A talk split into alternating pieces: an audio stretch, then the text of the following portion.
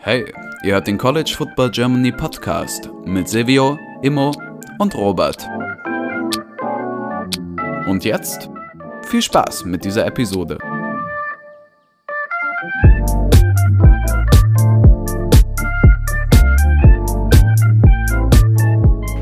Okay, und herzlich willkommen zurück zu dieser neuen Folge des College Football Germany Podcasts. Mit dabei ist heute Immo. Moin.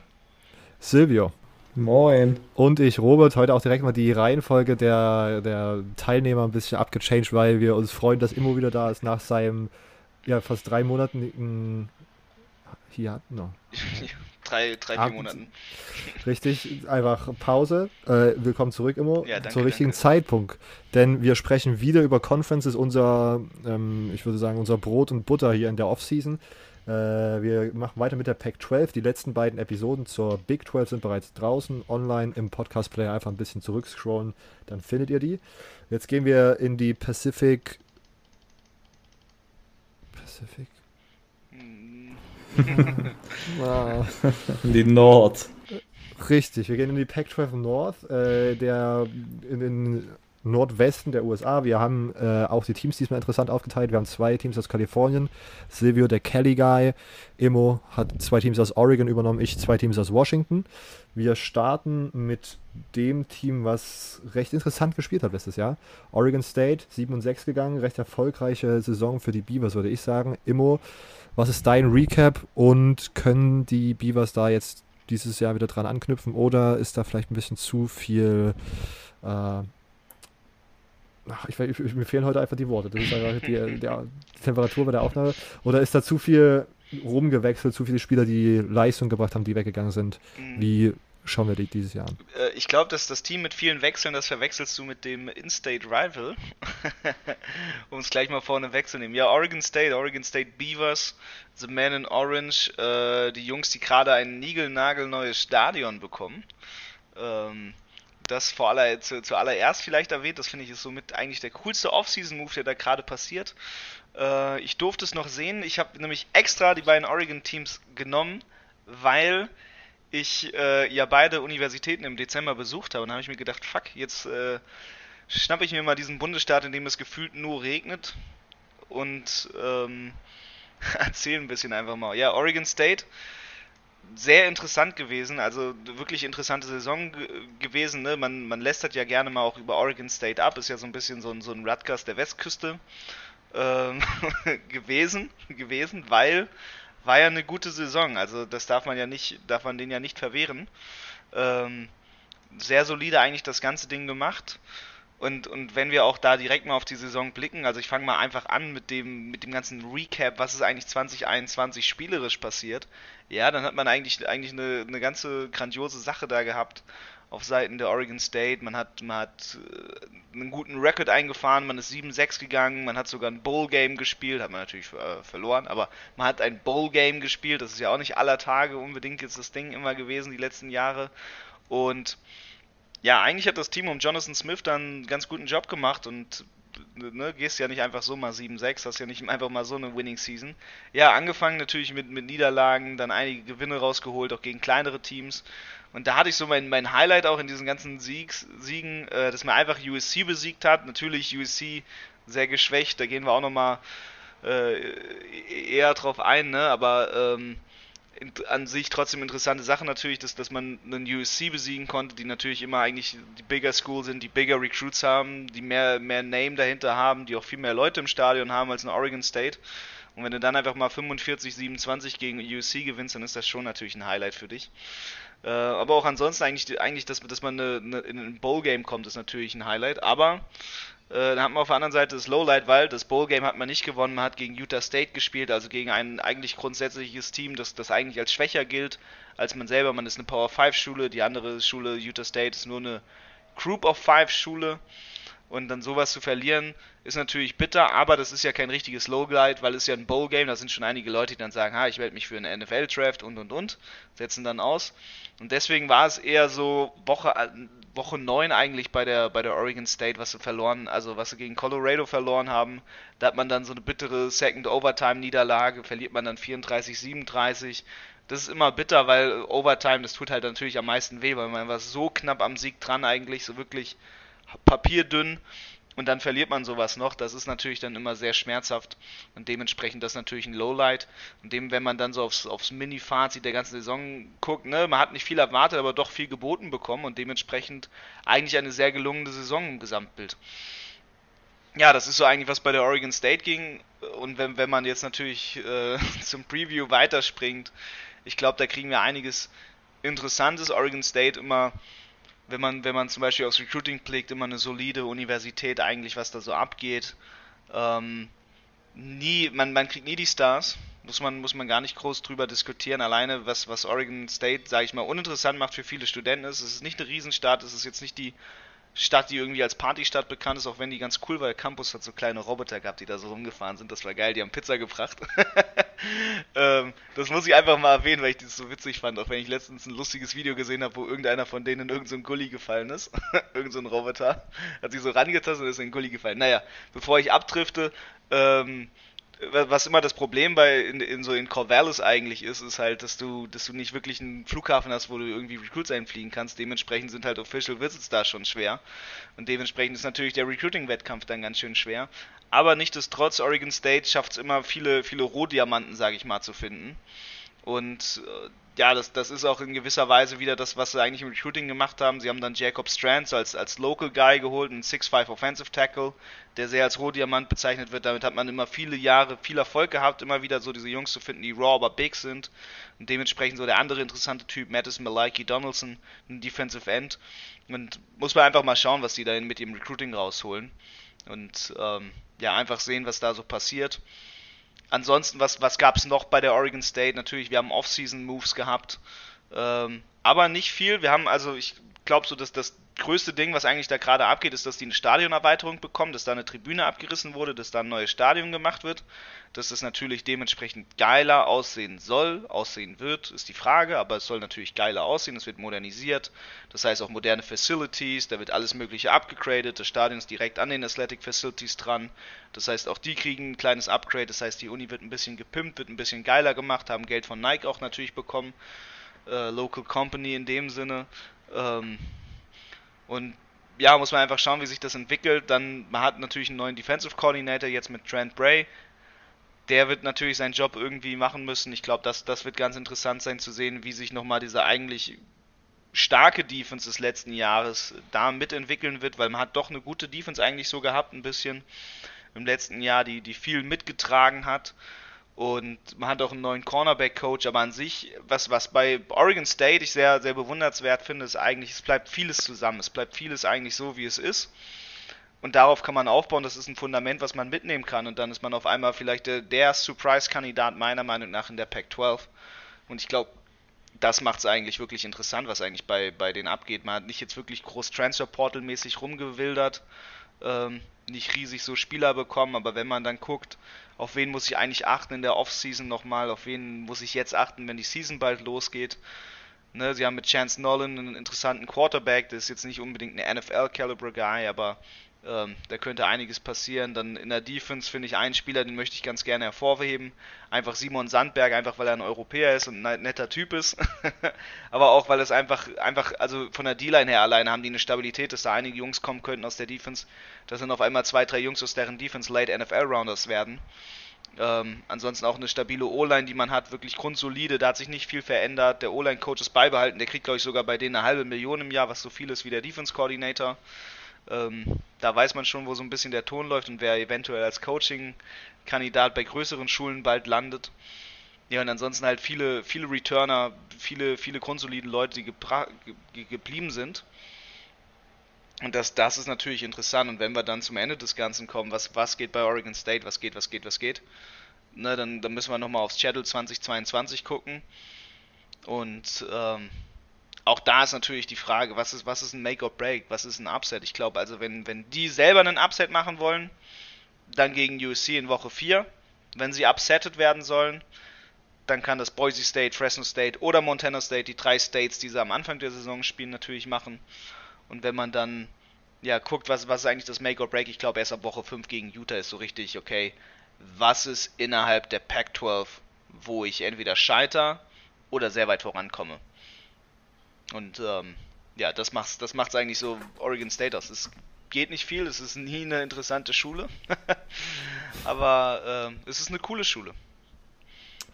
Tendenz zur Richtung Bowl Game dieses Jahr wieder? Ja, ich glaube, man kann auf jeden Fall ein kleines Bowl Game schaffen. Okay. Silvio, ähnliche Tendenz, andere Bauchgefühle oder willst du mit Stanford weitermachen?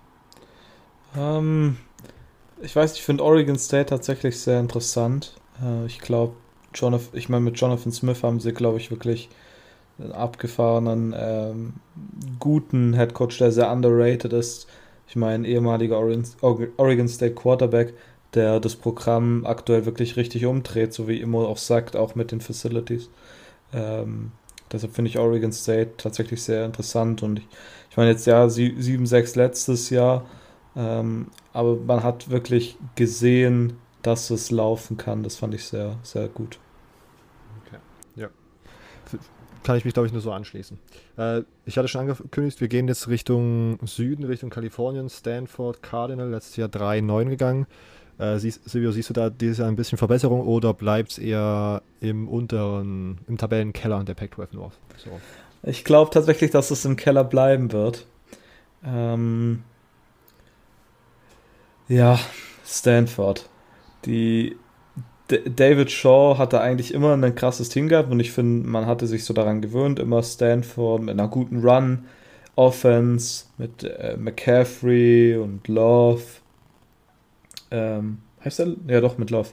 Ähm, zu haben und dass man da in der Pac-12 so ein Contender ist, aber jetzt in den letzten Jahren war das nicht der Fall. Ich meine, das Jahr davor, in dieser 2020er Saison, ist man 4-2 gegangen, aber 2019 4-8 und davor war dann 2018 die letzte gute Saison, wo man irgendwie, glaube 8-4, 9-4 gegangen ist. Also, das ist die 3-9-Saison letztes Jahr schon sehr, sehr schlecht gewesen. Und es war, ja, ich meine, da gab es wirklich nicht viel Gutes in der ganzen Saison. Also man hat in den letzten vier Spielen hat man, glaube ich, nie mehr als 14 Punkte gemacht. Ähm, in den letzten fünf Spielen sogar. Ähm, was natürlich miserabel ist. Man hat die letzten sieben Spiele verloren. Ähm, und da waren so, so Niederlagen dabei wie 41 zu 11 gegen Cal oder 35 zu 14 gegen Oregon State. Was äh, undenkbar war für mich vor ein paar Jahren noch. Deshalb äh, Lowlight letztes Jahr auf jeden Fall die, eigentlich die ganze Saison, aber ich würde sagen, besonders das Ende, wo man dann einfach jede Woche einen mitbekommen hat. Und Highlight war wahrscheinlich der Sieg gegen Oregon. Man hat dann so, das ist auch so richtig random, man hat dann einfach in Woche 4 gegen Nummer 3 Oregon gespielt und hat in der Overtime gewonnen. Warum auch immer. Aber. Weil ja. das beides Pac-12-Teams sind. Das ja, das stimmt. Das die... War das überhaupt at night? I don't know. Das weiß ich tatsächlich gerade auswendig auch nicht. In manchen, in manchen Spielen braucht man gar nicht. Gegenden auf jeden Fall. Ja, das ist auch, ja. In Deutschland war es wahrscheinlich nachts bei dem Pick-12-Spiel. Die Offense letztes Jahr war miserabel. Wie gesagt, man hat kaum Punkte gemacht und man hat insgesamt auch nur 302 Yards pro Spiel geaveraged und 20 Punkte pro Spiel, was natürlich viel, viel, viel zu wenig ist. Ähm, man hat in der O-Line, aber im kommenden Jahr einige Talente. Man kriegt vier Starter zurück, was ja immer wichtig ist. Miles Hinton und Walter, vor allem Walter Roos, glaube ich, heißt er, ähm, sind sehr zu nennen und auch wichtige Spieler im kommenden Jahr, wenn man das Run-Game wieder aufleben will. Dazu braucht man aber Running Backs und davon sind einige weggegangen. Äh, Nathaniel Pete ist zum Beispiel zu Missouri gegangen, das war der Leading Rusher. Ähm, man verliert Fullback Houston Heimuli zu BYU und ein Running Back geht auch zu USC. Man hat auch EJ Smith, der ganz okay sein sollte, aber hatte letztes Jahr nur 26 Carries. Dort zwar 5 Yards per Carry, aber ist natürlich nicht viel ähm, Production bisher. Deshalb, das wird auf jeden Fall interessant sein, dieses Jahr zu sehen, ob Stanford wieder diese Running Attack, wenn man so nennen will, ähm, aufbauen kann. Quarterback-technisch sieht es eigentlich relativ gut aus. Man hat Tanner McKee. Tanner McKee war eigentlich ein Quarterback, den ich schon an der Highschool, äh, als er noch an der Highschool war, verfolgt habe. Der war aber, also der ist Mormone und war dann zwei, hat mit, hat mit äh, Stanford gesigned, hat sich damals gegen BYU entschieden, was so ein bisschen eine Überraschung war. Und war jetzt, glaube ich, zwei Jahre lang auf Mission in Brasilien oder ein Jahr, ich bin mir nicht mehr ganz sicher. Und hat dann in seinem ersten Jahr, in dem er zurück war, letztes Jahr direkt den Starting-Job gewonnen und war eigentlich ganz gut. 65% Completion, 15 Touchdowns, 7 Interceptions, äh, 6-6 groß. Äh, Finde ich einen sehr interessanten Quarterback und ich denke, mit einem Jahr Erfahrung mehr hinter einer erfahrenen O-Line könnte das sehr, sehr gut aussehen. Und er hat mit Wide Receivers, äh, mit, mit Tight End Benjamin Jurosek, das heißt das so? Jurosek, ähm, einen sehr, sehr guten äh, Tight End, der letztes Jahr auch der Leading Receiver war. Zudem hat er sehr große und äh, athletische Wide Receiver in Elijah, Elijah Higgins, ähm, John Humphreys und äh, Michael Wilson, die auf jeden Fall ihm das ganze Sache sehr erleichtern sollten. In der Defense ähm, die Defense war eigentlich genauso schlecht wie die Offense, was, äh, wenn man 3-9 ist, natürlich nicht wirklich überraschend ist. Äh, man hat hier auch im kommenden Jahr eine sehr junge Truppe, da viele Seniors weg sind. Man hat letztes Jahr Probleme gehabt mit Takeaways ähm, und vor allem in der Run-Defense war man sehr schlecht, wo man 236 Yards per Game zugelassen hat. Sex Production war auch nicht gut. Also alles sehr, sehr schlecht. David Bailey war letztes Jahr Freshman äh, als Defensive ähm, End, der auf jeden Fall im kommenden Jahr zu beachten sein sollte. Und auch Stephen Herron äh, hat letztes Jahr äh, das Team in Sacks angeführt, was nur drei Sacks waren, aber es ist der Leading äh, Sack, der Sack-Leader, der wieder zurückkommt. Ähm, dann Tobin Phillips ist auch noch ein Spieler, der ähm, so Defensive Tackle spielt und auf jeden Fall zu nennen, nennenswert ist. Das Linebacker-Kurs ist auf jeden Fall, wird überall geschrieben, die beste Position bei Stanford und auch die, die am tiefsten gut besetzt ist. Da hat man Leva, äh, Levani Damuni, hatte letztes Jahr 88 Tackles und Ricky Misan, ich glaube Misan, die haben alle so komische Namen, ich weiß nicht, was da abgeht. Ähm, sind beides äh, sehr, sehr gute Linebacker. Und ja, zwar war man letztes Jahr so schlecht gegen den Run, aber mit den Leuten und mit der erhöhten Erfahrung sollte das vielleicht ein bisschen besser sein. Zudem hat man in der Secondary zum Beispiel gute Transfers bekommen, wie Patrick Fields von Oklahoma der auf jeden Fall ein wichtiger Spieler sein sollte. Naja, was soll man jetzt abschließend zu Stanford im kommenden Jahr sagen? Man bekommt in der O-Line, wie gesagt, wichtige Leute zurück, was gut ist. Aber man hat einen unerfahrenen Running Back, einen Quarterback, der ganz okay ist und der auf jeden Fall im kommenden Jahr besser performen sollte. Aber in der Defense finde ich, hat man trotzdem noch Lücken im Defensive Backfield ein bisschen.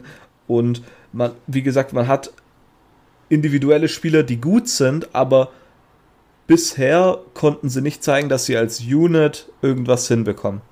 Ich habe online irgendwo gesehen, dass manche Leute so das Over-Under für Siege bei Stanford bei 5 haben. Und das finde ich äh, eine, sehr, eine sehr faire Evaluation.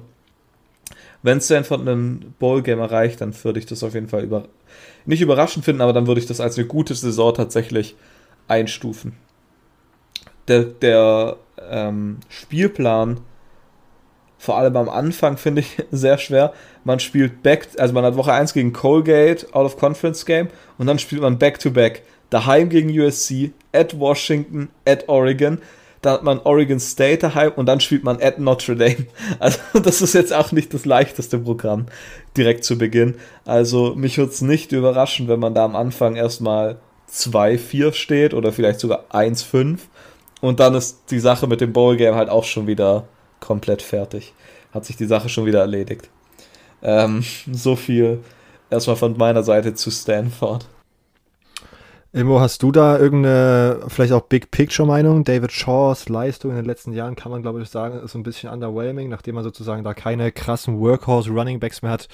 Fehlt mir da zumindest irgendwie immer so ein bisschen die Kreativität, wenn ich mir das anschaue. Ja, es Kannst ist, so, es ist so diese, diese, dieses gefühlte, krampfhafte Festhalten auf einem System, so, ne, was einem so ein bisschen, bisschen da erscheint. Ich meine, mit McCaffrey, da hatten sie dann das perfekte System um diesen einen Spieler drumherum. Der ist dann natürlich auch mit einem riesen Impact in die NFL gegangen.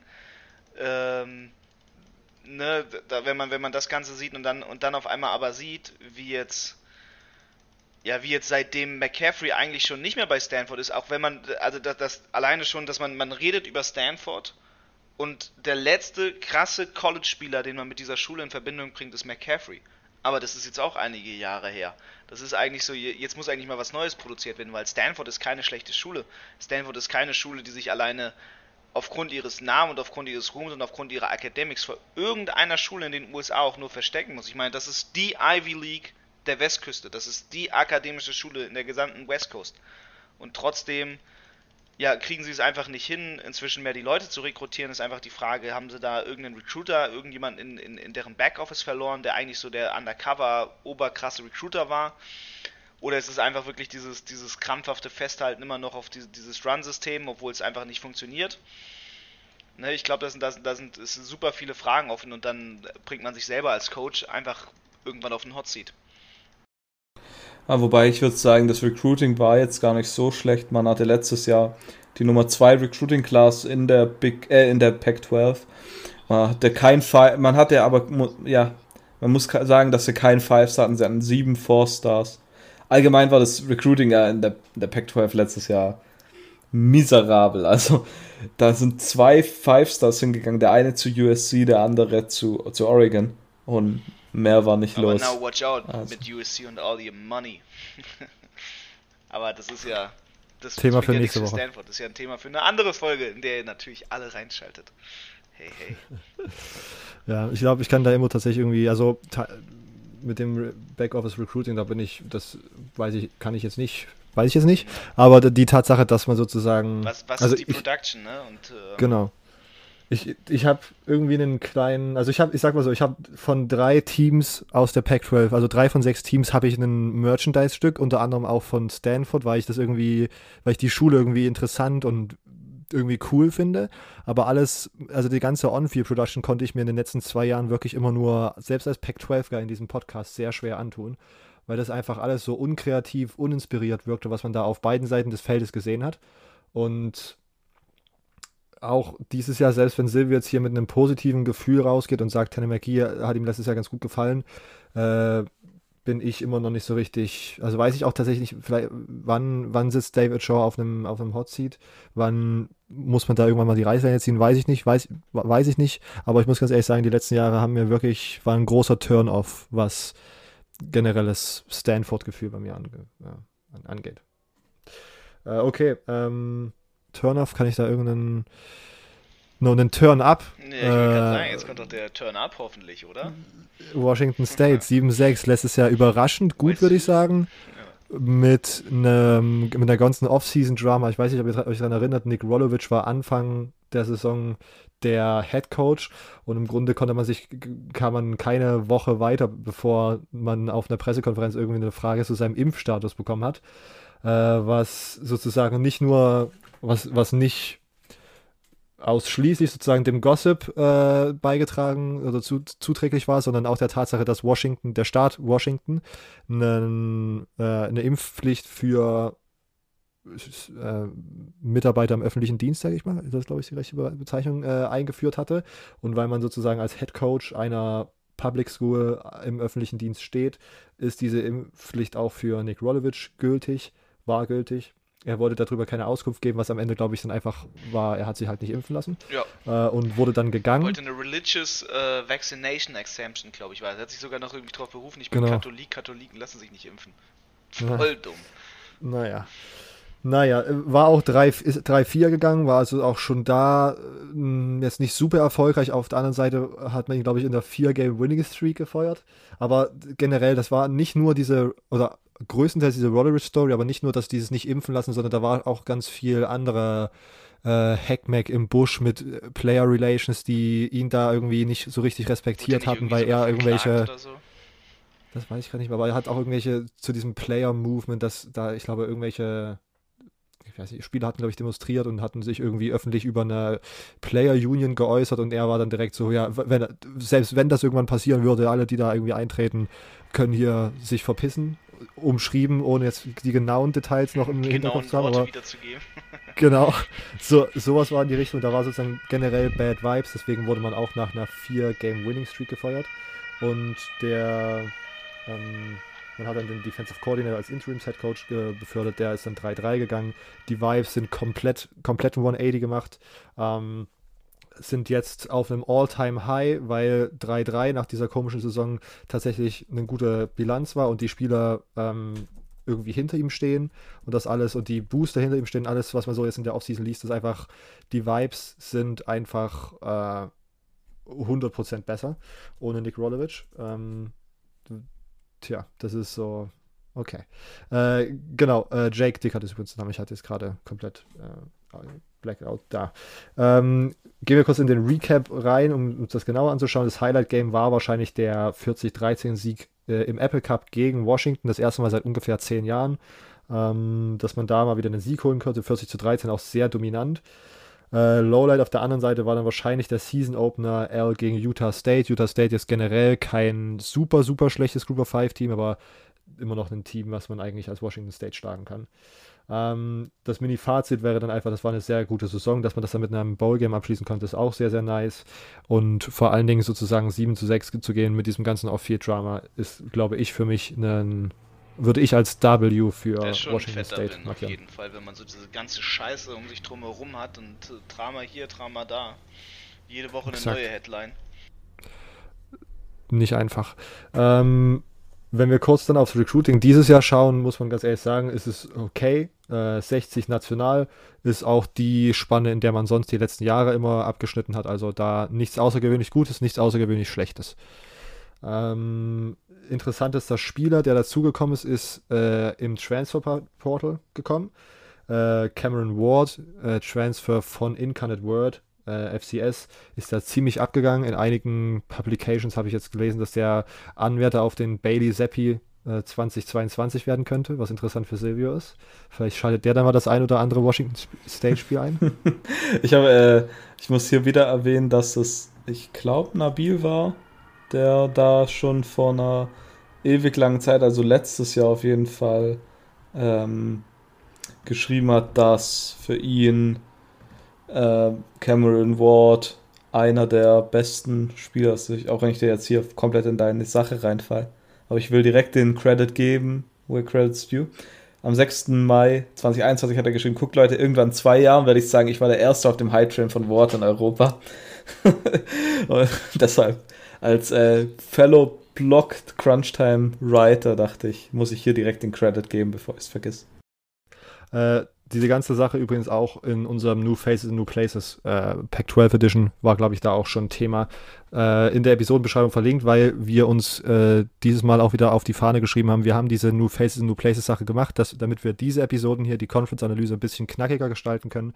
Das heißt, alles, was Unsere Meinung zu neuen Headcoaches und Transfers angeht, äh, findet ihr in diesen Episoden und die sind in der Episodenbeschreibung verlinkt, falls ihr die noch nicht gehört haben solltet. Äh, Nochmal ganz kurz, um das Recruiting 2022 abzuschließen für Washington State. Titan Andre Dollar ist für mich der interessanteste Spieler aus der Recruiting Class, vor allen Dingen, weil man im Offensive Scheme ähm, von DeBoer äh, no, im Offensive Scheme von Washington State äh, das ein, den einen oder anderen Tight eingesetzt sehen kann und äh, da hat man einen sehr talentierten Freshman. Mal, mal, sehen, mal sehen, ob der in die Rotation einrutschen kann. Sonst, man hat, wie gesagt, äh, einen neuen OC, einen neuen DC, alles in der Offseason, äh, in der New Face and New Places schon äh, besprochen. Äh, ich bin einfach generell gespannt, was äh, Dickert Dice nach dieser ersten normalen Offseason aus dem Team rausholen kann, weil das ja, wie gesagt, letztes Jahr echt schon nicht schlecht aussah. Wenn wir dann aufs Team zu sprechen kommen, Cameron Ward wird wahrscheinlich der Starting Quarterback sein. Jane Delora, der letztes Jahr viel gestartet ist, der ist zu Arizona getransfert. Ähm, und wenn wir gucken, was von Supporting Cast da um Cameron Ward drumherum stehen wird, ist das auch ganz interessant. Die O-Line könnte ein bisschen shaky werden, da man drei Starter verliert. Ähm, und äh, auch, die, auch das Running Game äh, interessant wird, weil man da zum Beispiel Max Borgi verliert, einen Spieler, den ich sehr, sehr nice fand, einen Running Back, der sehr explosiv war, den man im Passing Game äh, variabel einsetzen konnte und jetzt Richtung NFL gegangen ist. Genauso wie Borgis Backup. Also da muss man dann schauen, wer so ein bisschen da die Führungsrolle übernimmt. Nikia Watson ist, äh, ist wohl der Name, der da jetzt äh, umherschwirrt. Ähm, der muss aber tatsächlich nochmal zeigen, dass er es auch wirklich drauf hat. Im Sunbow, wo Washington State letztes Jahr gespielt hat, war das noch nicht so eine richtig überzeugende Leistung. Aber wie gesagt, das ist so gerade der Nummer 1 äh, Running Back. Wenn wir auf die Wide Receiver schauen, dann ist das tatsächlich ganz nice. Die sind ganz gut bestückt und dürften einiges an Explosivität, glaube ich, aufs Feld bringen. Meine beiden Names to know sind Renard Bell und DeSaun Stripling. Ähm, einfach zwei sehr talentierte Spieler, äh, von denen ich tatsächlich auch einiges erwarte. Ähm, an der Defense die Defensive Front und der Pass Rush können tatsächlich sehr, sehr viel Spaß machen. Da hat man in den letzten Jahren relativ gut rekrutiert und äh, einfach ganz gut Player Development gehabt, sodass das da äh, recht vielversprechend aussieht. Im Linebacker-Core hingegen verliert man einiges und da muss man dann auch äh, einiges ersetzen. Hat da aber eine interessante Option, zum Beispiel Nevada Transfer Darian Henley, der einfach bei Nevada schon sehr, sehr gut gespielt hat und ähm, man, bei dem man dann einige Hoffnung hat, dass das sozusagen auch in die Pac-12 transitioned. Im Backfield wird auch einiges durch Transfers ersetzt werden müssen. Ähm, aber ja, das ist alles ein bisschen, genau, die, die, diese Defense ist für mich gerade noch so ein bisschen das Fragezeichen. Und ja, generell bin ich sehr, sehr gespannt, einfach was, was da jetzt nach dieser ersten normalen Offseason bei Washington State am Ende rauskommt. Wir, für mich der Player to watch ist auf jeden Fall Cameron Ward, weil einfach so viel vom generellen Teamerfolg, glaube ich, von ihm abhängt. Und das ist schon wieder eigentlich ein Silvio-Take, also ein Non-Take, dass viel Erfolg vom Quarterback abhängt. Ähm, aber bei Washington State ähm, ist das bei mir, fällt es mir tatsächlich nochmal sehr bedeutend auf, dass das irgendwie äh, ja, sehr viel davon abhängt, wie er von FCS in FBS ähm, seine Leistung rüber carryen kann. Vor allem nochmal in FBS Power 5, ich glaube, das ist auch nochmal ja. nicht, zu, nicht zu unterschätzen. Exakt. Ähm, nicht zu unterschätzen ist auch der Schedule von Washington State. Man eröffnet in Idaho, was relativ easy sein könnte, und dann hat man aber at Wisconsin ein sehr, sehr ähm, interessantes Auswärtsspiel, wo ich gerade noch nicht so richtig sehe, dass man das easy auf jeden Fall gewinnt. Also die Chancen sind, glaube ich, da, aber ähm, at Wisconsin ist, ist heavy. Und sonst hat man aber ein ganz gutes Los bekommen. Oregon spielt man zu Hause, Cal spielt man zu Hause. Washington spielt man zu Hause. Ähm, das ist äh, jetzt kein schlechtes Los, die Auswärtsspiele. Äh, USC in die South, das wird natürlich knackig. Und sonst hat man da auch Arizona State und Arizona als äh, weitere ähm, South-Teams. Utah spielt man zu Hause. Also tatsächlich ist das recht favorable, würde ich sagen. Und ach, ich würde sagen, ich, tatsächlich kann ich mir tatsächlich gut vorstellen, dass Washington State nochmal für ein weiteres Bowl-Game dieses Jahr geht und wieder so 7-6 geht. Ähm, vielleicht, genau, oder gerade so mit einem even Record in die, in die Bowl-Season einzieht, weil, wie gesagt, das sah letztes Jahr vielversprechend aus und Cameron Ward kann Spaß machen, hat einen okay Supporting Cast und wenn dann die O-Line ein bisschen hält und der Pass Rush so ein bisschen das bringt, was man da jetzt äh, bei ganz vielen Seiten so liest, was die sich erhoffen. Ähm, kann das, glaube ich, auf jeden Fall eine Bowl-Game-Attacke werden, die Washington State da startet. Silvio immer irgendwelche Bauchgefühl-Takes zu Washington State und diesem Team, was äh, so viel Drama letztes Jahr hatte? Ähm, also, also, eigentlich an sich nicht. Ähm, seit äh, Our Guy Boss, äh, Boss, so sage ich schon, ähm, College Football Germany Podcast Hall of Famer Mike Leach ähm, da nicht mehr ist, finde ich das sehr uninteressant, muss ich sagen. Cameron Ward wird aber jetzt sehr interessant sein dieses Jahr. Also da bin ich echt mal gespannt. Ähm, der Vergleich zu Bailey Zappi finde ich interessant, von daher, dass er auch vom FCS kommt, wie du sagst. Ähm, könnte man vielleicht den Bailey Zappi Award einführen. Was ich gerade sagen. Der, äh, guck, zwei Idioten, ein Gedanke. Bailey Zappi Award für den besten FCS to FBS Transfer. Yes, sir. Das wäre wirklich was, oder? Jawohl. Yes, sir. Trademark. Creative, creative, alle kreativen Creative Commons Sets gerade in Motion. Pen, ja. Handshake, besiegelt. Handschlag ist in Deutschland ein Vertrag. Puh, wieder was gelernt. Ähm, Immer Washington State Also- oder Silvio, war, war das Also, schon durch? nee, ich muss, ich muss schon kurz sagen, diese, ich habe sie vermisst, die random Inputs von Ja. Immo. Aber schon, wirklich schon was gelernt, ich, das wusste ich tatsächlich nicht, dass es, ich dachte, man muss schon auch irgendwie unterschreiben. Oder dass ja, es irgendwie vor so Gericht, ein, Fecht es mal an vor Gericht, aber an sich ist ein Handschlag ein Vertrag in Deutschland.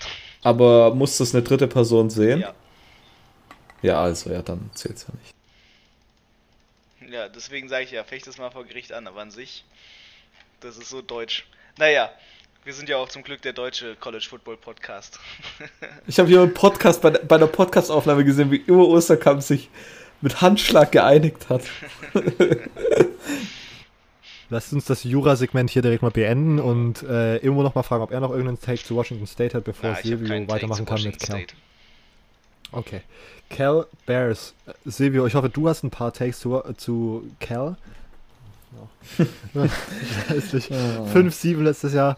Ähm, die Transitions sind halt irgendwie, die verlaufen nichts. Flutschen heute noch nicht so richtig. Nee. Bitte. Ja, gut.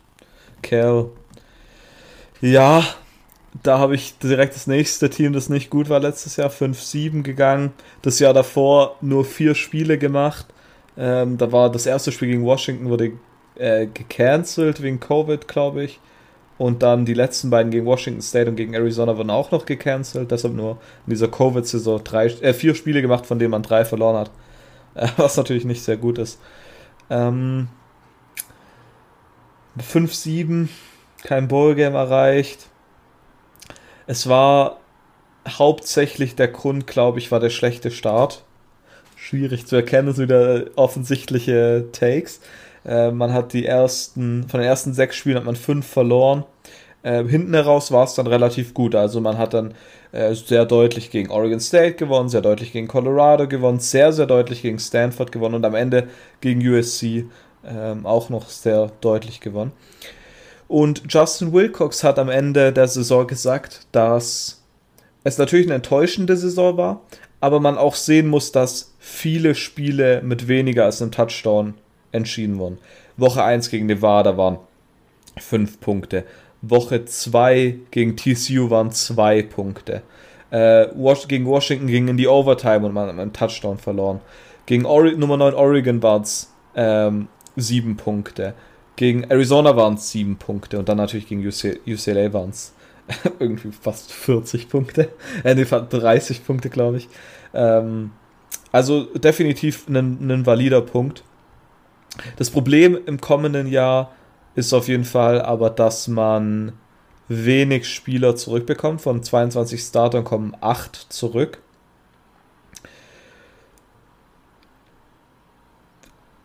Wilcox hat gesagt, dass er im kommenden Jahr hohe Erwartungen hat und dass sie, dass man sich bei Cal generell immer hohe Erwartungen legt und er sieht es vor allem eben darin, dass es letztes Jahr ganz okay lief. Naja, ob das äh, eine, eine gute Sache sein wird, wird man wahrscheinlich erst am Ende sehen, aber wir können mal ein bisschen auf das Team schauen. Äh, Quarterback Chase Garbers ist weg. Ähm, und allgemein ist jeder Skill-Position-Spieler, der in Woche, in der Letz-, im letzten Saisonspiel gegen UCL, äh, US, sag mal, USC, UCLA, USC, ich komme komplett durcheinander, ähm, gestartet hat, ist nicht mehr im Team. Der, der Nachfolger von Chase Garbers wird äh, Purdue Transfer Jack Plummer, der noch zwei Jahre Eligibility hat und im Spring Practice direkt als Starter sich etabliert hat, mehr oder weniger. Äh, was auf jeden Fall interessant sein wird, dass so ein Quarterback mit viel Erfahrung kommen wird. Und äh, man muss, also, was heißt mit viel Erfahrung? Es war jetzt nicht so, dass er die ganze Zeit der Starter war, eher so Halbtags-Starter. Aber fand ich ganz okay. Äh, und äh, Justin Wilcox hat auf jeden Fall gesagt, dass er sehr überzeugt von ihm ist, dass er einen real good understanding of Football hat. Natürlich, äh, ich glaube, ich kann, also da muss ich tatsächlich aber auch mal sagen, ich würde es eher komischer finden, wenn so dein Designated Starting Quarterback hast und, dein, und der Headcoach sagt auf einmal, dass er ein Piece of Shit sei und dass er nichts guy kann. has a Ja. real bad understanding of American football. Ja. Doesn't know Das- shit. Ja, he's fu- freaking terrible. One of the most stupid people I've ever met. Ja. Running Back äh, Damien Moore war letztes Jahr ganz gut, aber äh, hatte noch ein paar Probleme. Aber man hat auf jeden Fall einen regulären Starter in der Hinsicht, also halb, halbwegs Starter wieder zurück, was auf jeden Fall wichtig ist. Jeremiah Hunter ist auf jeden Fall der nennenswerteste äh, Wide Receiver, der letztes Jahr 18,5 Yards per Catch hatte. Und äh, Athlon Sports schreibt, dass der, der Coaching-Staff sehr optimistisch bezüglich J. Michael Sturtevant und äh, Marvin Anderson sind, das wie gesagt beides Redshirt Freshmen sind, wo man erwartet, dass die dieses Jahr so Breakout-Saisons haben werden. Die O-Line, wie gesagt, ist auch generell mit der ganzen Offense schlechter geworden, indem man zwei äh, der Starter in der, auch noch in der Offseason verloren hat, zu denen, die sowieso schon weg sind, indem äh, Guard McCade Mettauer zu Oklahoma getransfert ist und Will Craig äh, ist einfach zurückgetreten, hat sich einfach retired. Üb- Übrigens, Will Craig ist endlich mal ein leichter Name für mich. Ähm, ich habe hier die ganzen Namen, bin ich extra vor der Aufnahme noch ein bisschen durchgegangen, ich krieg's ja trotzdem nicht hin. Ähm, also in der Offense hat man viele Fragezeichen durch. Ähm, sorry, bei mir vorm, vorm Haus fährt gerade ein lautes Motorrad vorbei. Ähm, man hat viele Fragezeichen in der Hinsicht, dass die O-Line viele Leute weg ist. Skill Position, wie gesagt, alles neu. Neuer Quarterback, der zwar Erfahrung hat, aber trotzdem neue Umgebung. Das, ich tue mir da tatsächlich schwer, das sehr, sehr positiv zu sehen. Also ich sehe da den Optimismus von Wilcox ehrlich gesagt nicht. In der Defensive hat man aber, finde ich, definitiv eher Sachen, die positiv aussehen. Man kriegt Brad Johnson zurück, einen Defensive Lineman, der die ganze letzte Saison verpasst hat, nachdem er einen Autounfall hatte. Man hat mit Linebacker Transfer von Washington Jackson Sermon einen sehr produktiven Linebacker bekommen. Letztes Jahr 91 Tackles gehabt, was das zweitmeistes unter allen äh, Returning Players in der Pac-12. Und Sermon, vielleicht die, die sich mit Assistant Coaches auskennen, äh, wissen natürlich, dass der Defensive Coordinator äh, von Cal ein gewisser Peter Sermon ist. Äh, seiner selbst auch Vater von Jackson Sermon. Also ähm, die Vetternwirtschaft läuft hier auf jeden Fall bei Cal und da kann sich auf jeden Fall Cal froh schätzen, glücklich schätzen, dass sie so einen guten Transfer durch ähm, wie nennt man, wie nennt man das? Nep Nepto. Nee, keine Ahnung. Äh, durch, keine Ahnung, Vetternwirtschaft sich holen hat können, ja. Nepotism, right? Nepotism, genau. Ja. Aber heißt es dann auf Deutsch Nepotismus? Neopotis, Neo.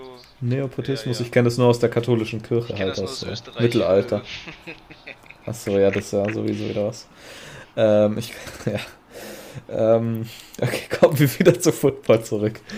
Ähm, zudem an der Linebacker-Position hat man aber generell viel Talent, Talent mit ähm, Femi Oladeo, Nate Rucena, Mulelu, Josefa und Trey Pasta. Wirklich, ich Ja, suche mir am immer die Teams aus Trey mit den Pasta, schwierigsten hey. Namen. Ja.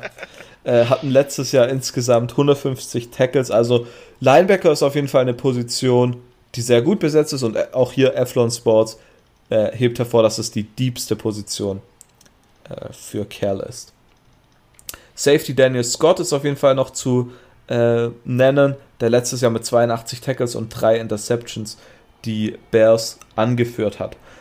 Cornerback Lumagia Hearns war äh, ein Freshman letztes Jahr und hat einfach während der Saison den Starting-Job gewinnen können, was natürlich äh, sehr vielversprechend ist und ich denke, das könnte ein Name sein, den man nicht nur dieses Jahr beobachten sollte, sondern dann auch nächstes Jahr und eventuell dann für den äh, 2024er Draft schon interessant sein könnte. Naja, was können wir jetzt zur kommenden Saison sagen, nachdem wir das betrachtet haben? Erstmal muss man sagen, dass die Bears auf jeden Fall sehr äh, positiv von Wilcox äh, zu Wilcox eingestellt sind, weil man hat ihm erstmal einen Vertrag bis 2027 gegeben für fast 5 Millionen Dollar pro Jahr, äh, was auf jeden Fall sehr gut ist. Da muss man aber vielleicht erwähnen, wenn wir nochmal so ein bisschen auf Off-Season-Stories gehen, er hat in seinem Vertrags in seiner Vertragsverlängerung verankert, dass alle Assistant Coaches, äh, dass dieser Pool an Geld, der an Assistant Coaches geht, auch um 20% erhöht werden muss, was ich ziemlich äh, coole Aktion finde. Also, das finde ich auf jeden Fall gut.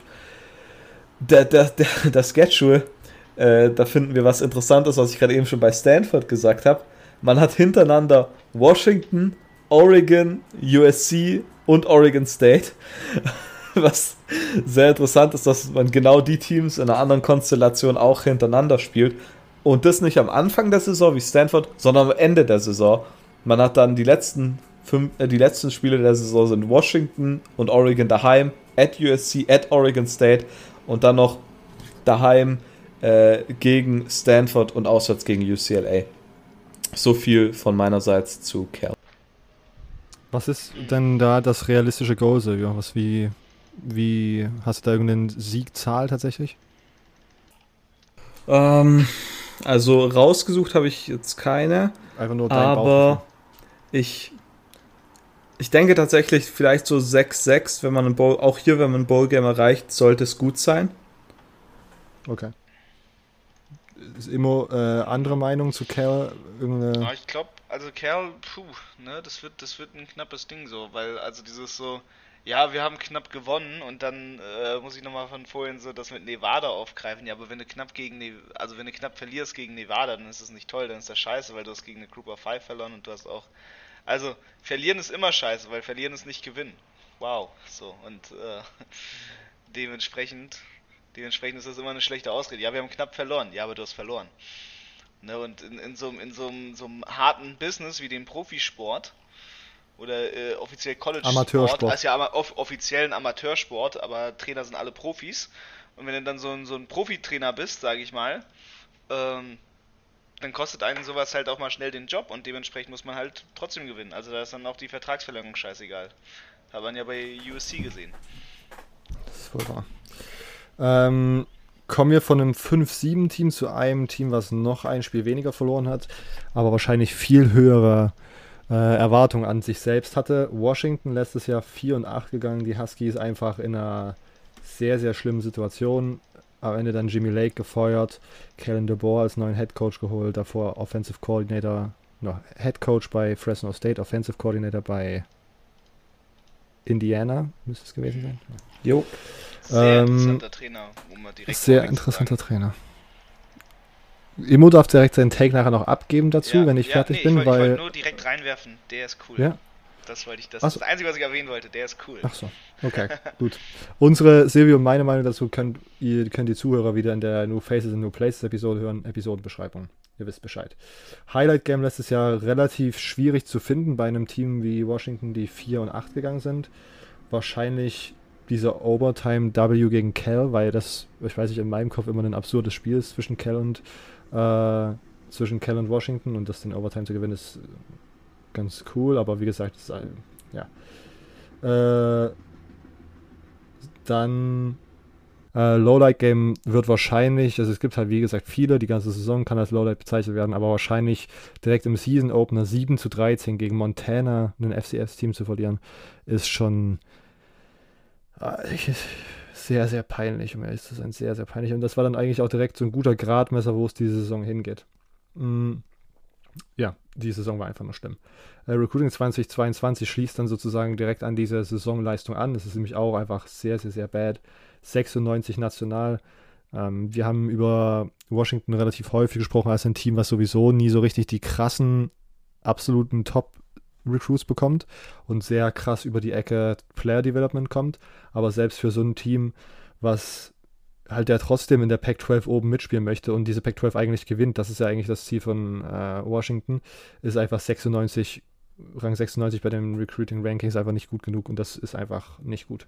Äh, man kann sich dann natürlich rausreden mit dem Head Coaching Wechsel und so weiter und so fort, aber es ist auf jeden Fall eine dramatische Ausrutscher in dieser Recruiting Classes.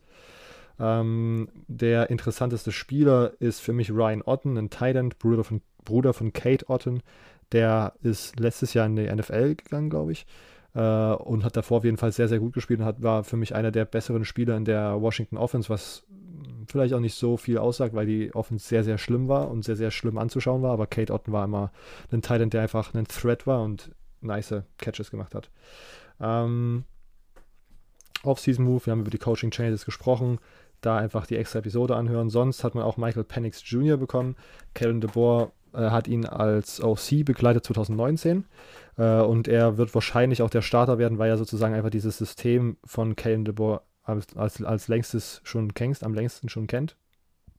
Auf der Quarterback-Position hat man sonst noch Dylan Morris, der Starter vom Großteil der letzten Saison, äh, der mir persönlich jetzt nicht wirklich gut gefallen hat. Äh, leistungsmäßig sah immer sehr unmobil aus, sehr einfach nicht attraktiv in diesem System, was sie aber auch letztes Jahr gespielt haben, was für mich nicht sehr attraktiv war. Und man hat noch Sam Hewitt, Five-Star-Recruit aus dem letzten Jahr, der mir an der Highschool sehr, sehr gut gefallen hat und ich hoffe, dass der irgendwann nochmal das Feld sieht. Aber ich finde die Taktik, auch Michael Penix Jr. hier dieses Jahr nochmal starten zu lassen oder vielleicht dann irgendwie so Richtung später in dieser Saison, je nachdem, wie sie verläuft, sozusagen Sam Hewitt mehr Spielzeit zu geben, glaube ich erstmal gerade keine, keine schlechte Taktik. Ähm, wenn wir auf die Waffen gucken, die dann Michael Penix ähm, um sich rum hat, ist das ganz interessant. Das Receiving Core bringt viele Leute zurück und kann eine Stärke für das Team sein. Wurde aber im alten Team nicht wirklich genutzt, deswegen bin ich da sehr, sehr gespannt. Die Spieler sind auf dem Papier sehr attraktiv aus, sind wohl im Spring Game, ähm, hatten da ganz gute Performances und wurden da gut von den ganzen Beatwritern begleitet. Aber so richtig in-game hat man die letzten Jahre nie so richtig sehen können, weil man einfach ein Scheme hatte, was Receiver nicht wirklich gut aussehen lassen hat. Ähm, von den Receivern, wie gesagt, ist mein Liebling aber Jalen McMillan. Ähm, den fand ich tatsächlich sehr, sehr interessant. Die O-Line sollte okay sein. Man bekommt drei Starter zurück. Außerdem hat man relativ viele talentierte Spieler so rumschwirren, die sozusagen diese anderen Spots auffüllen kann.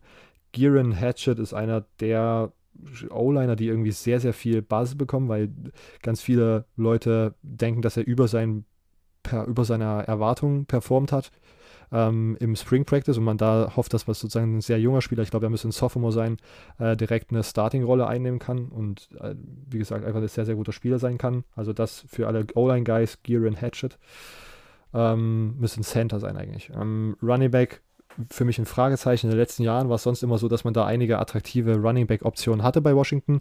Die fehlen mir da dieses Jahr. Es wird wohl Aaron äh, Dumas sein, der aus New Mexico kommt als Transfer, aber wie gesagt, keine super großen Erwartungen daran, obwohl Kellen DeBoer ein Air Raid System spielt, wo man tatsächlich mal den einen oder anderen Running Back auch laufen lässt. Ähm, Sonst machen wir weiter mit der Defense. Die Defensive Front kann interessant werden. Äh, Sion Tupola Fetui, äh, oder ZTF ist die Abkürzung, ist wieder fit, war die Grunde die ganze letzte Saison draußen, hat aber 2020 in der Covid-Saison ziemlich, ziemlich gut gespielt und ist auf jeden Fall einer der großen Namen, die man da in der Defense ähm, ja, sehen musste. Die Run-Defense generell muss besser werden. Die war letztes Jahr absolut grottig und wurde einfach die ganze Zeit nur gepunished. Da hoffe ich, dass man sozusagen so ein bisschen mit dem neuen Coaching-Staff eine Aufwärts-Trajectory irgendwie bekommt. Im Linebacker-Core hat man einen Pitt-Transfer, der sehr positiv beschrieben wird. Cam Bright hat, ich glaube, 40 Spiele gestartet für Pitt. Also sollte ein erfahrener Mann sein, der hoffentlich auch Leistung bei Washington bringt. Und sonst in dem Backfield wird es interessant. Man verliert sehr viele wichtige Spieler. Trent McDuffie und Kyle Gordon sind zwei Starting Cornerbacks, die Richtung NFL gegangen sind und die müssen ersetzt werden. Auf den Safeties wurde letztes Jahr schon relativ viel rumrotiert und da hat man nie so richtig die optimale Lösung gefunden. Ähm, und dann bleibt es für mich dieses Jahr einfach sehr spannend, weil das alles noch nicht so richtig nichtssagendes, also die Quarterback-Situation im Receiver, also ich gehe davon aus, dass das besser wird als letztes Jahr offensiv und das muss es halt auch werden, wenn man mehr als vier Spiele gewinnen möchte. Aber defensiv ja, muss man dann einfach darauf vertrauen, dass Kellen der da richtige Entscheidungen getroffen hat mit Coordinators und dass Washington vielleicht generell wieder zu dieser traditionellen Defense-Stärke zurückfindet. Mm, aber sonst kann ich mir tatsächlich vorstellen, dass das eher so, keine Ahnung, vielleicht Nummer 3 in der Nord wird und vielleicht auch einfach so ein bisschen so ein Umbruch, ja, so ein Rebuild-Jahr wird, wo man vielleicht auch nochmal mit einem, entweder so Borderline gerade so die, die das Bowl-Game schafft oder halt dann tatsächlich hinten runterfällt, weil die ganzen neuen Stücke noch nicht so richtig ineinander greifen, wie man sich das vielleicht gewünscht hätte. Ähm, ZTF ist übrigens auch mein Player to Watch 2022 und wenn wir kurz auf den äh, Schedule schauen, äh, aus, die, die Non-Conference Games sind, man startet Kent State, äh, interessant sollte machbar sein, aber Kent State auch hier, man bekommt sie zwar zu Hause, aber Kent State letzten Jahren immer einer der interessanteren Teams äh, in der MAC. Äh, Portland State sollte machbar sein, Michigan State dann in Washington. Das wird, glaube ich, der erste so richtige Make-or-Break-Game, so ein erster Gradmesser, wo es diese Saison hingeht. Ähm, auf ABC übertragen in äh, Seattle. Also das könnte tatsächlich recht interessant werden. Und sonst äh, schauen wir mal drüber. Man muss nach zu Cal, man muss zu Oregon, at Washington State. Das sind alles ein paar Spiele, die sozusagen dann am Ende das ausmachen können, wo man in der Pac-12 North landet, ähm, die man auswärts hat. Also es ist schon ein bisschen knackig und vor allen Dingen dieses Michigan State-Spiel, das könnte tatsächlich auch äh, just generell interessant werden. Ähm, aber sonst, ja, wie gesagt, e-, eher negatives Bauchgefühl, glaube ich, dieses Jahr. Eher nach einem Rebuild hier äh, für mich. Immo, du irgendeine andere Meinung zu Washington? Mm, Außer, dass Kane de Boer ein ja, interessanter ich, ich Coach ist. Ich finde de Boer sehr interessant, aber ich bin auch natürlich immer biased. Uh, who would have thought? Ja. Nee, ich habe nicht wirklich ähm, groß eine andere Meinung, beziehungsweise gar nicht. äh, ich habe gerade nur eine, eine fette News reinbekommen, aber da können wir nicht in der Aufnahme gerade drüber sprechen, aber off Aufnahme werden wir gleich darüber reden. Okay. Ähm, und dann können wir nämlich äh, schon schon äh, jetzt nämlich damit, dass wir sagen, oh, wir haben hier eine ganz ganz fette wilde News gerade aus dem College Football hier über die die wir gerade lesen, die während der Aufnahme reinkommt. Äh, damit auch keiner denkt, wir würden nicht diese Breaking News verpassen. Ähm, ja. Okay. Guter, guter Spoiler für die ja, Zuhörer. Ja, er hat, mit, nämlich, er hat nämlich mit der Pac-12 zu tun. Es ist ein fetter Pac-12-Spoiler, der gerade passiert. Gerade live, während wir aufnehmen, aber I, can, I, can, I cannot speak about it because it's a preview and not uh, breaking news. Okay. Ähm, dann darfst du diese Preview-Episode übrigens auch abschließen mit Oregon letztes Jahr 10-4 gegangen. Im äh, Pac-12 Championship Game verloren gegen Utah. Du warst vor Ort. Wird es, dieses Jahr, wird es dieses Jahr wieder passieren oder dürften sie sich dieses Jahr den Pac-12-Titel wieder einheimsen? Da, da, bin ich sehr gespannt drauf, weil das ist natürlich eine ganz, ganz große Frage. Ich glaube, also auch da haben wir natürlich direkt den ersten großen Stolperstein, äh, ein starkes Team namens Utah. Ähm, und da möchte ich auch nochmal reinwerfen, ich habe auch äh, Pac-12 Merch und ich habe auch College Football Merch, nämlich von Pac-12 Teams, von den beiden äh, Oregon Teams. Who would have thought, äh, dass ich, wo ich live vor Ort war, mir Merch gekauft habe. Ähm ja, dementsprechend sprechen wir mal ein bisschen über Oregon. Was geht in Oregon? Was ist da los? Was, was ist da am Start außer Regen? Ähm ja, das ist, das ist immer noch nach wie vor. Also wirklich, es hat, es hat nur geregnet. Es war wirklich, also, hätten wir noch in Deutschland bleiben können, hat man dasselbe Wetter. Ähm ja, Oregon 2021. Eigentlich sehr interessant. Da hatte man noch einen anderen Headcoach als den, den man jetzt hat. Ähm, da war nämlich noch der gute Mario Cristobal da. Ähm, ja, gut angefangen, ne? gut losgelegt, direkt einen Powerstart gehabt, Fresno State und dann eigentlich auch schon direkt das Highlight so ein bisschen äh, von den Games, weil also natürlich als Michigan-Fan finde ich das, das natürlich super, aber auch als College-Fan fand ich das sehr, sehr stark, weil die haben zu dem Zeitpunkt in Woche 2 war Ohio State das Nummer 3 Team in the Nation. Und dass du dann Woche 2 einfach mal als Oregon Ohio State fertig machst, bei Ohio State vor 100.000 Leuten, das war natürlich schon, das ist ein dickes Highlight. Das ist eigentlich so das geilste Spiel, was eigentlich Oregon diese Saison abgeliefert hat. Und da hat man in Woche 2 eigentlich schon direkt so das Oregon Highlight gehabt. Und das ist natürlich, das ist natürlich crazy stark.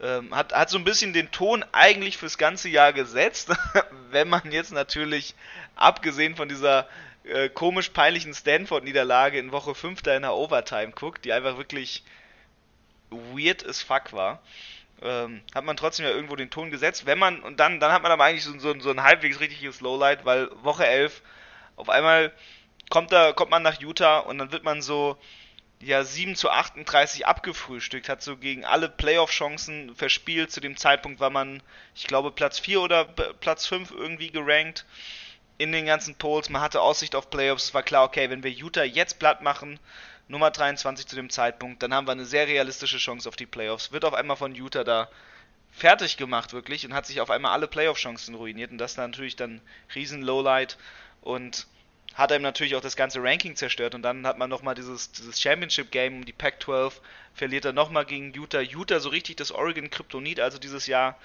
äh, ja, das Jahr im, im Jahr 2021 gewesen. Und ähm, ja, einfach als Fazit zu dem Ganzen, man hat sich seine Chancen selber verspielt. Man hat sich selber das kaputt gemacht. Und dann brochen auch schon eigentlich alle Dämme, nachdem man da dieses Bowl-Game hatte, weil man auf einmal gegen, ja, auf einmal ist der Head Coach weg, auf einmal ist der ganze Coaching-Staff weg, auf einmal macht man noch irgendwie ein Bowl-Game mit einem halben Coaching-Staff und einem halben Football-Team, weil alle schon sagen, fuck this shit I'm out und ich gehe in den NFL-Draft und ich gehe ins Transfer-Portal und ich gehe hier und dahin und alles irgendwie weg und da und nix und gar nichts mehr. Und dann guckt man auf 2022 und denkt sich eigentlich, yo, äh, wir haben jetzt Dezember, wir haben eigentlich bald Signing Day, was kann jetzt eigentlich passieren? Ich äh, glaube, das, das hat Oregon so richtig zu so einer Dram Dramaserie gemacht eigentlich, da, da war dann richtig viel los, das war richtig interessant einfach, ne, man hat viele Recruits verloren durch diesen ganzen plötzlichen Recruiting-Wechsel, durch diesen ganzen Coaching-Wechsel, viele Leute haben auf einmal decommitted, haben gesagt, ich komme doch nicht oder haben erstmal gewartet, wer ist der neue Coaching-Staff, haben dann haben zwei, drei gesagt, na gut, ich komme doch. Viele haben aber auch einfach gesagt, ich komme nicht. Und wenn man dann aber mal guckt auf die, die eigentlich dann doch noch kommen, da hat man Devon Jackson, einen sehr, sehr explosiven Linebacker, der Teil des All-American Games war, der da im Bowl Game mitgespielt hat, der aus der Highschool kam, Foster Recruit, sehr high gerankt. Ähm, sehr, sehr guter Spieler, aber man hat natürlich auch sehr, sehr viele gute Spieler verloren. Man hat dann halt einfach nur 4-Stars und halt keine 5-Stars. Und man hat auch eine sehr realistische Chance, kann ich ja mal so ausplaudern, zum Beispiel Jeffrey Mbar, den Number One Juco Recruit zu dem Zeitpunkt zu bekommen. Und das ist nur an dem Coachingwechsel eigentlich gescheitert. So, ne? Also das wäre die Schule eventuell geworden. Aber ja, wenn du es halt nicht machst, dann machst du es nicht und dann wird das halt nichts. Und dementsprechend war da natürlich dann recruiting-technisch super viel los, weil es einfach scheiße war. Ähm, hat natürlich trotzdem noch ein sehr gutes, gutes Class-Ranking hinbekommen, hat trotzdem noch zumindest, sage ich mal, es geschafft, äh, irgendwie Platz 60 zu bekommen. On3 hat sogar gesagt Platz 38.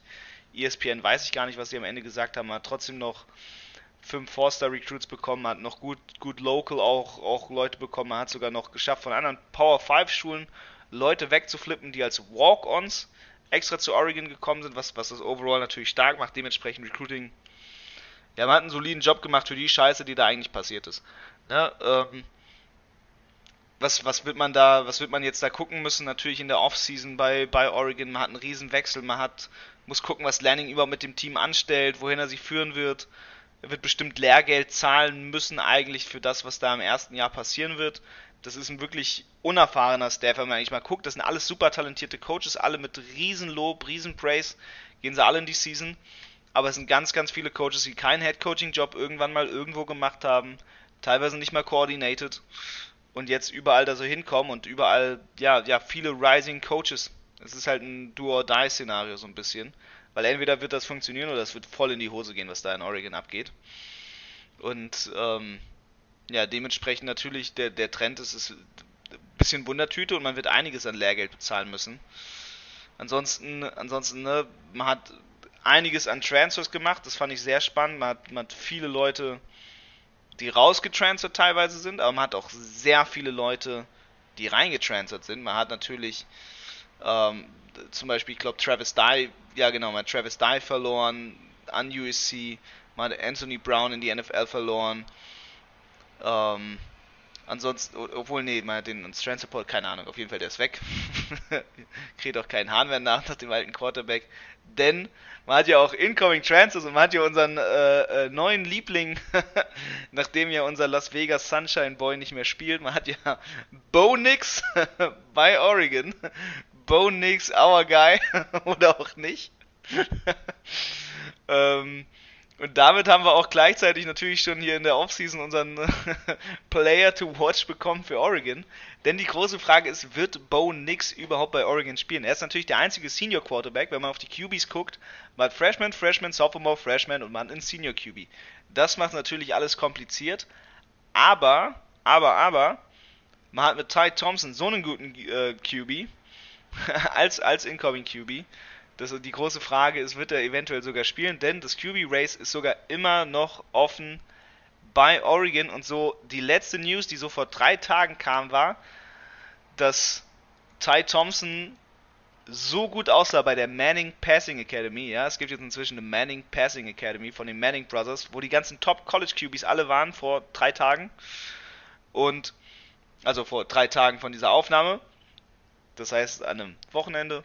Und diese QBs haben da so abgeliefert. Und Ty Thompson war wohl so ein Dog bei dieser Academy, dass viele Leute jetzt gerade sogar darüber diskutieren in den Oregon-Kreisen, ob er halt sogar starten könnte für Oregon statt Bo Nix. Ich glaube Bo Nix wird es natürlich machen, weil man will einen Veteran QB da haben und will jetzt nicht komplett junger Coaching-Staff, unerfahrener Coaching-Staff und dann auch noch einen unerfahrenen, unerfahrenen Quarterback. Nein, danke. Ich glaube, das ist nicht der, der Plan, den man da un unbedingt angehen wollen wird. Ja, dementsprechend natürlich Players to Watch. Schaut, schaut drauf an, ne? was, was geht eigentlich bei Oregon. Bo Nix. Und dann natürlich hat man ein bisschen Stabilität. Bennett Williams kommt zurück, der war sehr productive Player eigentlich, wenn er nicht verletzt ist. Ich glaube, das ist ein Name auf jeden Fall, den man auf, in der Defense auf dem Radar hat. Und dann, wenn wir von dem ganzen Transfer-Drama, sonst was alles weggehen, müssen wir auch natürlich nochmal gucken, was passiert eigentlich 2022 für die Oregon Ducks, was geht in Eugene, Oregon. Und ich glaube, da hat man sich ein sehr interessantes Schedule zurechtgesetzt, weil man im Chick-fil-A Kickoff Game direkt erstmal am 3. September gegen Georgia in Georgia in Atlanta spielen muss. Und das ist natürlich ein hammerhartes Ding, wenn man direkt in der ersten Woche so einen Gegner kriegt, dann so eine, ja, ne, es kann, kann sein, dass es eine Klatsche wird oder halt nicht. Und äh, dementsprechend ist das, ist das sehr, sehr spannend was da eigentlich direkt in der ersten Woche abgeht, weil man direkt reingeschmissen wird und dann ist halt, hey, mach mal. Und dann hat man natürlich nochmal noch mal ein bisschen Pause, weil man danach nur Eastern Washington spielt, aber dann geht es schon wieder knallhart los. BYU, Washington State, Stanford, Arizona, UCLA, California, Colorado, Washington, Utah und Oregon State. Man hat ein starkes Chattel eigentlich da die ganze Zeit in seiner Pac-12. Man hat natürlich jetzt nicht so die, die äh, krampfhaft schlimmen Gegner der Pac-12. Man muss jetzt nicht gegen USC oder so unbedingt direkt spielen. Aber Utah ist alleine schon wieder da das wird schon wieder bestimmt zum Abkotzen. Und dementsprechend, äh, Oregon wird es nicht leicht haben. Ich glaube, Oregon ist nicht dieses Jahr der, der heiße Kandidat, um irgendwie äh, unter den Top 5 zu landen. Vielleicht landen sie mit ganz viel Glück und gutem Geschick unter den Top 10 Teams, trotz allem. Weil man ja doch gucken muss, man spielt Stanford, man spielt Arizona, man spielt Oregon State. Hey, alles machbar, auch Cal, auch Colorado. Aber, aber, aber, und das, das, das ist das große Ding, man wird natürlich viel machen müssen, man wird viel an sich arbeiten müssen und äh, ich glaube, die ersten drei Wochen werden es eigentlich zeigen, wo es hingeht, weil wir werden alle gespannt sein, was ein First-Time-Head Coach bei einem Power 5 Programm machen wird. Aber die Chancen sind gut, der Kader ist gut. So ist jetzt nicht und dementsprechend einfach aufpassen, dass man nicht in Woche 3 schon irgendwie gegen BYU stolpert oder in Woche 4 gegen, gegen Washington State sich da das verkackt und wenn man dann alles gut macht. Bowl Game ist auf jeden Fall drin, auch ein besseres Bowl Game, aber es wird so irgendwo nicht Top 5 sein. Wahrscheinlich Top 15, nur vielleicht Top 10. Das ist Oregon. Okay. Äh, ich glaube, dem würde ich mich so anschließen. Wir, ist die Chance steht übrigens auch gut, dass wir nochmal eine die Oregon Deep Dive Episode machen dieses Mal. Ich glaube, da ist einiges zu besprechen. Auf jeden Fall. Ähm, sonst, ich glaube, wir rappen das hier an dieser Stelle auch ab, oder immer? Yep, yep. Dann vielen Dank an alle Zuhörer, dass ihr uns zugehört habt. Pac-12 North damit abgehakt. Nächste Woche Pac-12 South. Wie immer Fre Donnerstag oder Freitag. Unser Terminplan ist fluide, was an den äh, warmen Temperaturen liegt. Äh, der ist komplett zerlaufen. Ähm, ihr könnt uns auf Instagram folgen, CFB Germany Podcast, auf Twitter at CFB Germany Pod. Vielen Dank, dass ihr diese Woche wieder zugehört habt und bis dann nächste Woche. Ciao!